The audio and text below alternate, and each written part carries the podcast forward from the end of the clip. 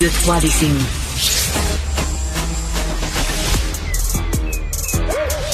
Mathieu Bocoté. Il représente un segment très important de l'opinion publique. Richard Martineau. Tu vis sur quelle planète? La rencontre. Je regarde ça et là, je me dis, mais c'est de la comédie. C'est hallucinant. La rencontre. Bocoté. Martineau. Alors Mathieu, je sais que tu veux faire le bilan de la campagne, mais avant, avant, j'aimerais te, te t'entendre. Je veux que tu réagisses euh, à une vidéo TikTok qui circule sur les médias sociaux. Alors le gars s'appelle Xavier Watso. C'est un militant à Benaki. D'ailleurs, il était interviewé tantôt à LCN pour la journée de la réconciliation. Donc, un militant à Benaki. Xavier Watso, très populaire sur TikTok.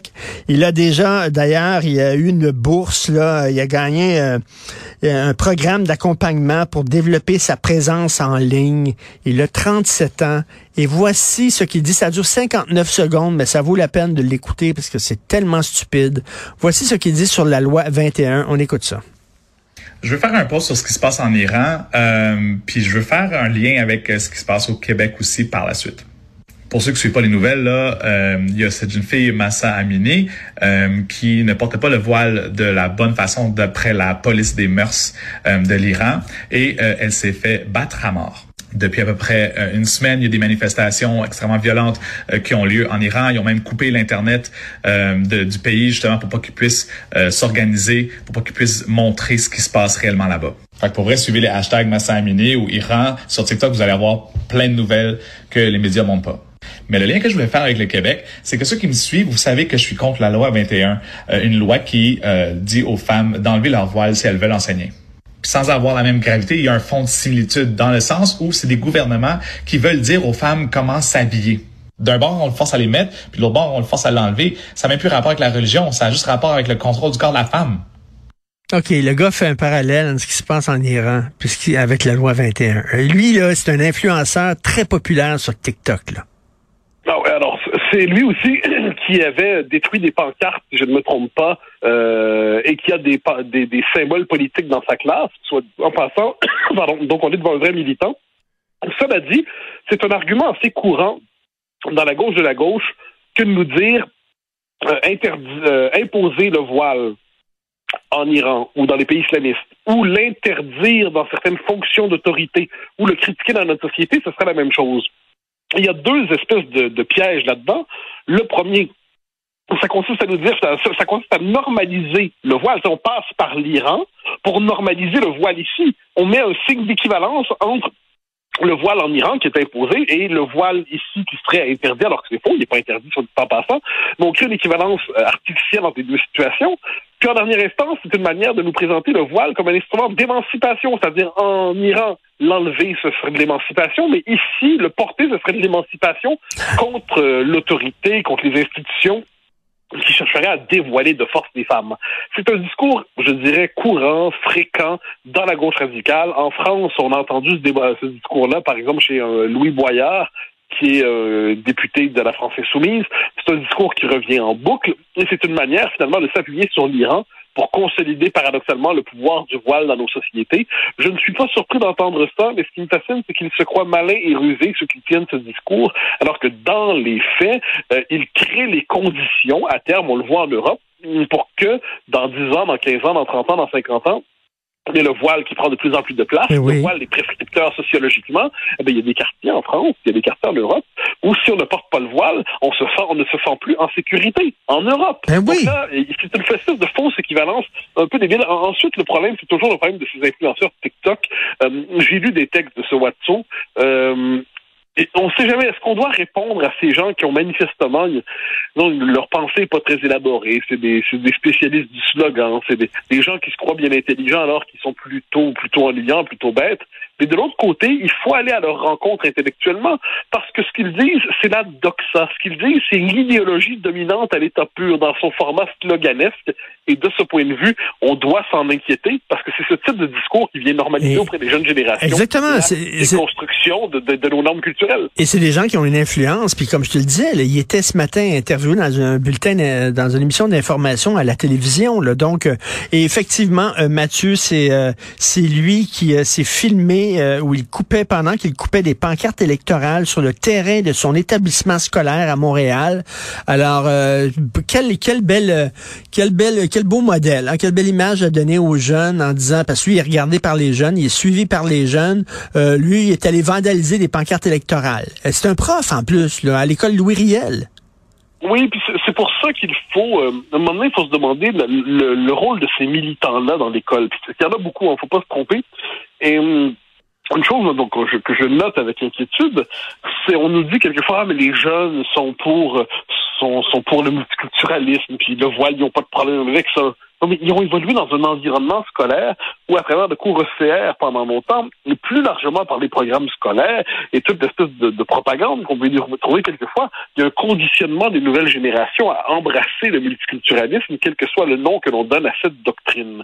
Et, et ça, on le voit aujourd'hui. Donc, ce, ce, ce, type est symptomatique, en fait, de l'idéologisation de l'enseignement. Mais, euh, mais, mais c'est les nouvelles formes d'influence. Et là, on voit ça, les nouvelles générations qui, qui se qui se laisse finalement endoctriner de cette manière. Mais je reviens sur la question du, du voile un instant parce que c'est essentiel. On, à travers cela, on nous dit finalement que le porter le voile ici, c'est l'équivalent symbolique que de ne pas le porter en Iran. C'est tourner en ridicule le courage des femmes iraniennes, qui est immense, hein, qui est un courage exceptionnel. Puis ça tend à faire oublier que le voile est un symbole objectif de régression de la femme, de négation de son individualité, de sa dissolution dans une appartenance communautaire, de son assignation, de sa, son infériorisation selon une forme de, de, de ségrégation et même d'apartheid sexuel. Donc il y a quelque chose d'un peu aberrant à travers tout cela, mais nos progressistes ont cessé depuis longtemps d'avoir un contact avec la réalité. Alors Léa Streliski aussi, l'humoriste chroniqueuse, dit exactement la même chose. Et tu te souviens, hein, il y a trois ans, euh, la directrice de la Fédération des femmes du Québec, Gabrielle Bouchard, disait que porter le voile, c'est badass. C'est badass. Oui, oui, non, non, oui, mais c'est l'inversion des symboles. C'est-à-dire que c'est l'espèce de, paradoxe qu'il y a en Occident. Le voile, qui est objectivement le symbole de l'emprise islamiste sur l'islam, c'est le symbole aussi du progrès de l'islamisme dans le monde arabe, mais aussi dans le monde occidental. Eh bien, les, islamistes sont parvenus à convaincre les progressistes de faire du voile le symbole par excellence de la diversité. Donc là, il y a une forme de grand retournement assez renversant. C'est-à-dire un symbole qui est objectivement un symbole régressif, que on devrait avoir le droit de critiquer, eh bien, on est en train d'en faire le symbole absolu de la diversité, de la tolérance. Et le fait qu'on soit prêt, puis on l'a vu tout récemment avec la Commission européenne, qui a euh, mis de l'avant une fillette voilée, même plus une femme voilée, une fillette voilée dans un des documents pour la semaine de l'enseignement innovant. Pourquoi? pour montrer l'ouverture à la diversité. Ça nous rappelle quand le Canada lui-même avait mis la, la Commission des droits de la personne à Ottawa, avait mis une fillette voilée sur sa couverture. Donc, il faut voiler, puis on se contente plus de voiler les femmes, on voile les fillettes, parce qu'il faut toujours aller plus loin. Et là, quand on voile une fillette, parce que c'est quand même ça la question aujourd'hui, eh bien, voilà une fillette. Est-ce qu'on va encore nous dire ensuite qu'elle a choisi le voile à la manière d'une expression de ses préférences spirituelles et personnelles? Jusqu'où va aller cette espèce d'hypocrisie de négation du, du réel?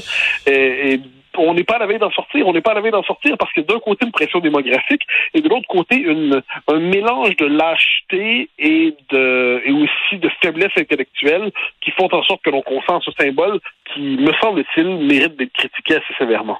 Et euh, ben écoute, tu as quatre minutes pour faire le bilan, quatre cinq minutes faire le bilan de la campagne, Mathieu. Ben, ben, je, résumerai d'abord en disant que c'était la campagne des grands parleurs petits faiseurs. Parce qu'on n'aura jamais autant parlé d'immigration, c'est le sujet d'immigration politiquement au Québec depuis longtemps, puis on en a même parlé de manière euh, sous le signe de, désir de lucidité. C'est-à-dire on est sorti du discours comme quoi tout fonctionne bien, euh, tout va bien, puis l'intégration fonctionne bien. Bon, mais il y a eu, euh, puis à travers les maladresses linguistiques à répétition, soit de François Legault, soit de certains de ses candidats. De l'autre côté, ce qui est fascinant, c'est qu'on se crêpe le chignon euh, autour de quelques déclarations, mais dans les faits, le parti qui est critiqué pour ses discours à l'endroit de l'immigration, c'est un parti qui, on l'a souvent dit ici, reprend les seuils de Charest-Couillard le parti qui est censément critique envers les seuils d'immigration est un parti qui endosse une politique des seuils suicidaires en matière d'immigration.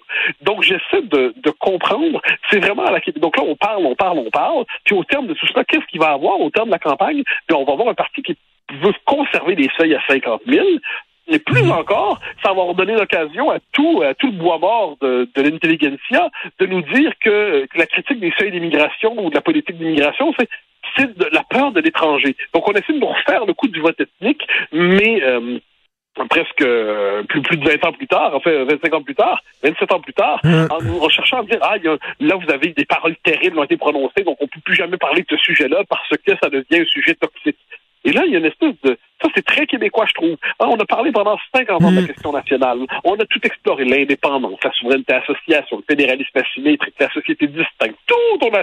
Finalement, ça n'a rien donné, puis on a perdu du pouvoir dans le Canada, puis on n'a jamais été aussi faible dans la fédération. Mais là, on parle d'immigration, puis on se fait croire qu'on en parle, puis on se fait croire qu'on veut réduire les seuils, puis on se fait croire qu'on veut être plus ferme en matière d'intégration. Puis dans les faits, là, il n'y a rien de tout ça qui se passe. Peuple de grands parleurs, petits faiseurs, j'ai l'impression que c'est ce qui ressort de cette campagne.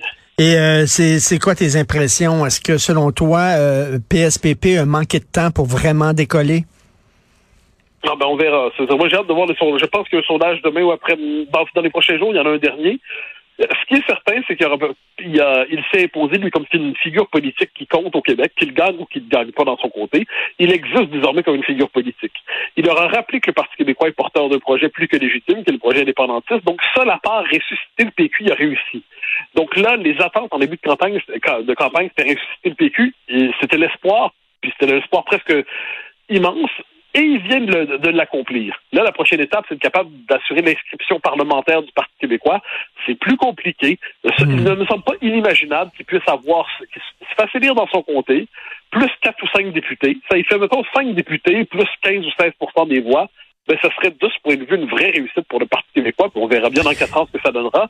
Mais on- je t'avouerai, on va regarder ça lundi avec euh, comme un mélange euh, Oui. d'inquiétude, dis-je, d'amusement et de fébrilité, comme le sont Et- toutes les et- soirées électorales. Et demain, qui tu reçois ton émission rapidement, c'est News? Euh, je, je reçois Marion Maréchal, qui est la, Oh. la- le numéro 2 du, euh, du Parti Reconquête, parce qu'elle représente justement aujourd'hui cette, euh, cette euh, on parle beaucoup d'union des droites en Europe. Elle est partisane de cela, donc je la reçois pour parler de la situation en Suède, en Italie et aussi en France. Euh, très hâte euh, de voir ça. C'est sur ta page Facebook hein, qu'on peut euh, voir ton émission. Et euh, écoute, je rêvais à toi cette nuit. On, on allait manger à la coupole, toi et moi. Donc, Ah oui. pour, moi, c'est un rêve, mais pour toi, c'est une réalité, mon mot de chanceux. Alors, tu penseras à moi la prochaine fois. Elle traverse rapidement l'Atlantique. Salut Mathieu. Ben, bon À week-end. bientôt, bye bye.